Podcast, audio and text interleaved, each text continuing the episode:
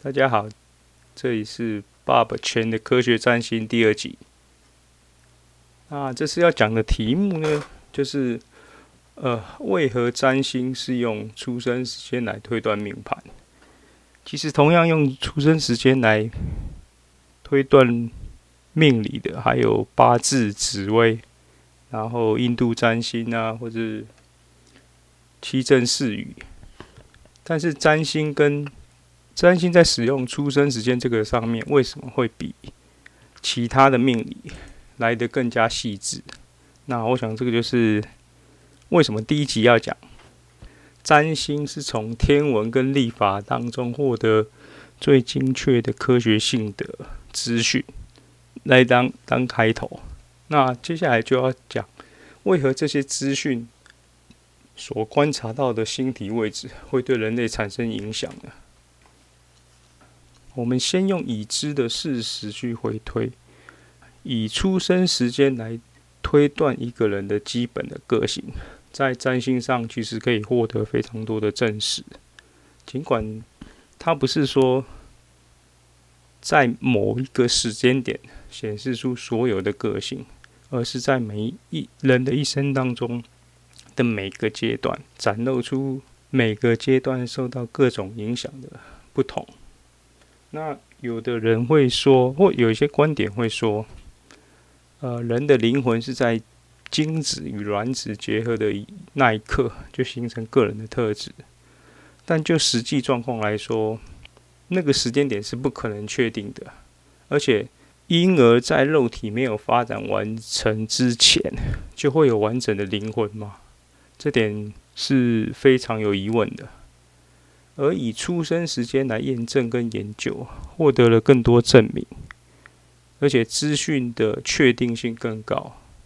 所以以此回推，如果出生的时间真的会影响一个人一生的个性与命运的话，又是何种力量来造成这种影响？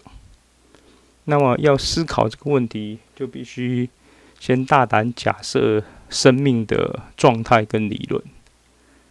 首先要想到的是，第一个出生时间的影响力。首先要问的是，人类的生命是如何形成的？当男性的精子与女性的卵子结合成受精卵之后，会在子宫着床形成胚胎，然后慢慢成长为胎儿。胎儿是被包覆在胎盘当中，其中充满了羊水，而使胎儿成为一个漂浮的隔离状态。然后利用脐带从母体吸收养分。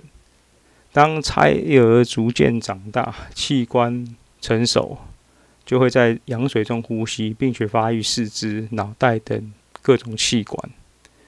然后经过十个月，婴儿便由阴道当中产出，成为能够呼吸、吸收养分并成长的一个独立个体。那在这个胎儿脱离母体羊水的瞬间，胎儿的所有器官就会开始启动，并且与外界开始运作。第一次的哭声会让胎儿进行呼吸的动作，然后使用声道感觉到外界的状况。同时，主控人类的大脑也在此时通电，开始接收五官所带来的。量子讯息，虽然眼睛这时还看不太到，但是嗅觉、味觉、听觉、触觉都已经开始在进行它的功能的运作。那么，也就是这个大脑启动的瞬间，太阳系的星体方位排列方式，会以某种量子运动的光电效应刻印在大脑的模组上，然后形成某一种。天生的时间格局，因此我们才可能透过出生时刻的星盘回推与印证每个人特质运势，会与出生时的星象有所关联。呃，至于什么是光电效应，有有兴趣的人可以去研究那个相对论或是近代物理学。它的意思大概就是，当某个量子，就像光的粒子的东西。当它是有带有很高的能量的时候，打到金属的表面时，会从金属里面弹射出某些电子。那么，当人的脑袋或者说婴儿出生的时候，他的大脑其实是正在接收外在的影响，所以从太阳系各大星体弹射出来的量子，会用非常稀少的呃状态，跟刚出生婴儿的大脑产生这种光电效应，并且与脑袋当中的某些量子产产生量子缠结的状况，然后影响出造成某一种特定的模式跟状态吧。接着，我们就要想到第二点：为何人类会受到星体的影响？回头来看呢？为什么人类是少数可以观察到受到星象影响的生物？很简单的推理就是，人类就是拥有一个非常奇特的大脑。人类号称万物之灵，拥有了运用脑袋最厉害的能力。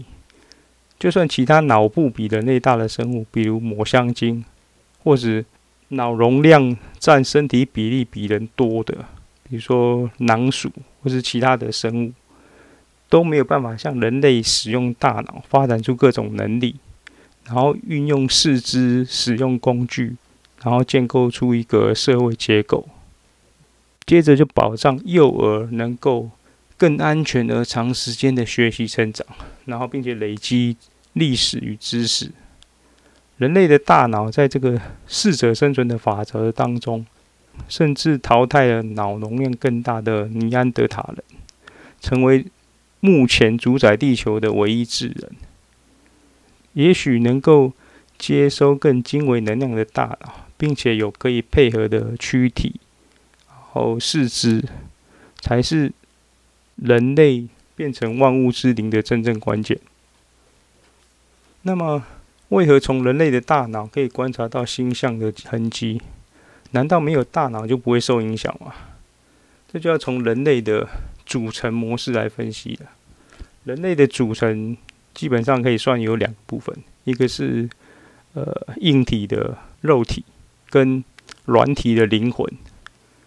人类肉体其实可以说跟地球上的其他生物有着或多或少的相似，包括大脑。但这个大脑上所依附着的灵魂，却远比地球其他生物更多才多姿。换句话说，这个灵魂在使用大脑的能力上，有着某种奇特的不同。那灵魂这个描述，可能或者字义上就是包含着两种含义：一个是灵体，一个是魂魄。灵可以说是一种动能。也就是说，每一个细胞的生存活动都有一个零的能量。这也是为什么很多人会说自己可以感受到宇宙万物的能量波动。那我们可以说，零就是一个最基本的量子波动模式。大家都来自大霹雳爆炸后的量子残结，所有宇宙万物曾经融为一体。然后在大霹雳之后的轮回当中，不断产生交集。人类会比地球万物都更加复杂，因为我们的大脑不只是控制生命的能量，还有一个更强大的意识存在，也就是这个魂魄。魂魄会让人类在分别自我之后，产生了更多的意识发展，然后。这个意识会超越时空，突破限制，发现各种可能，并且让人类比其他生物找到更活跃的生存方向。也许这种意识的形成，才是这个太阳系星体能量可以在人类身上被观察到的重要关键。就好像，呃，太阳会发光发热。你一抬头就能看到，可是遥远黑暗的冥王星，如果不是天文学发达了，所有人都不会发现它的存在。所以，人类的意识就像这个太阳发光发热一般存在的东特征。那占星最大的基本能量来源就是太阳跟反射太阳光，同时离地球最近的月亮。越容易发现的东西，通常就越强烈。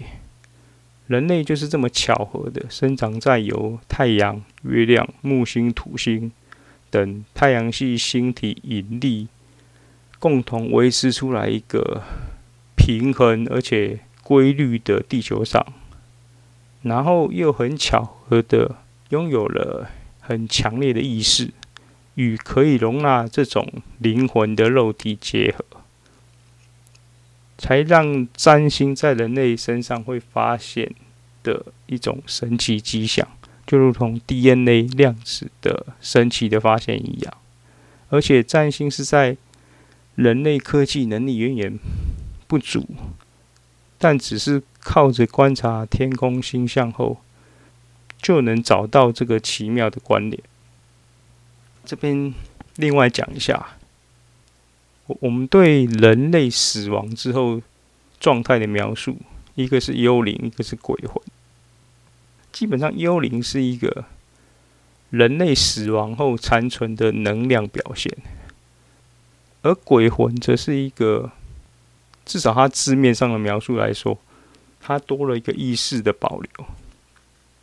但因为这两个特质都没有躯体跟大脑的能量能够。提供补给，所以只能在某些特殊的状况下，非常有限度的与某些人类的大脑、灵魂产生能量交集，才会见到鬼。那这边要回问一个问题：为何胎儿在母体之内会无法运用大脑？就现实上来说，因为母体是一个完整的人。怀孕等于是将胎儿包覆在另外一个灵魂跟肉体之内。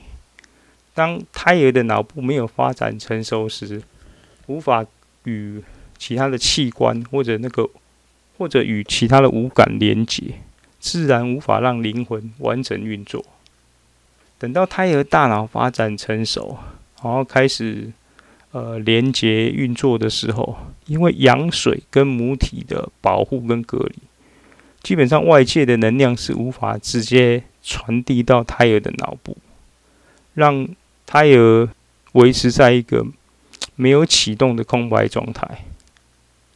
用电脑模式来比喻的话，当胎儿在妈妈肚子里的时候，就好像没有安装任何系统的电脑，它的 CPU、它的 RAM、硬碟、显示卡、音效卡正在成型。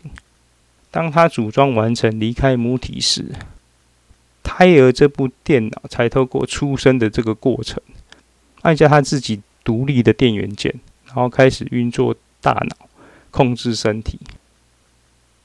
所以，这个出生时间就是宇宙灌入人类作业系统的时刻，也就是我们看到的出生盘。那星盘的系统。非常复杂，而且会随时间、环境演变而不停吸收、成长、衰弱到结束。但是最初宇宙能量灌入的模组，都是这个新生儿无法重新安装的基本格局，然后会随着生命的成长，陆续启动或者关闭各种应用程式。比如吃饭、站立、跑步、喜怒哀乐等等各式各样的 APP，然后到长大成人，经历生老病死，完成生命的循环。那么每一个人身上都不是只有一个灵，而是集合几千万、几亿、几兆的灵，让身体活动。并且不停代谢这些拥有灵能的细胞，在这个激烈的运作当中，会产生一个强烈的魂魄意识。人类靠着身体，然后透过大脑连接这些意识，带来记忆与与自我认知、思考还有情感等等的力量，然后创造出我们现在所知道的这一切。那么知道这些对占星有什么帮助呢？就是当你遇到问题的时候，你必须有能力回到最基本的原理去找答案。当你发现最基本的原理，然后放到每个案例状况都可以找到解答时，你就是科学占星了。OK，这是爸爸全的科学占星 Podcast 第二集，我们下次见。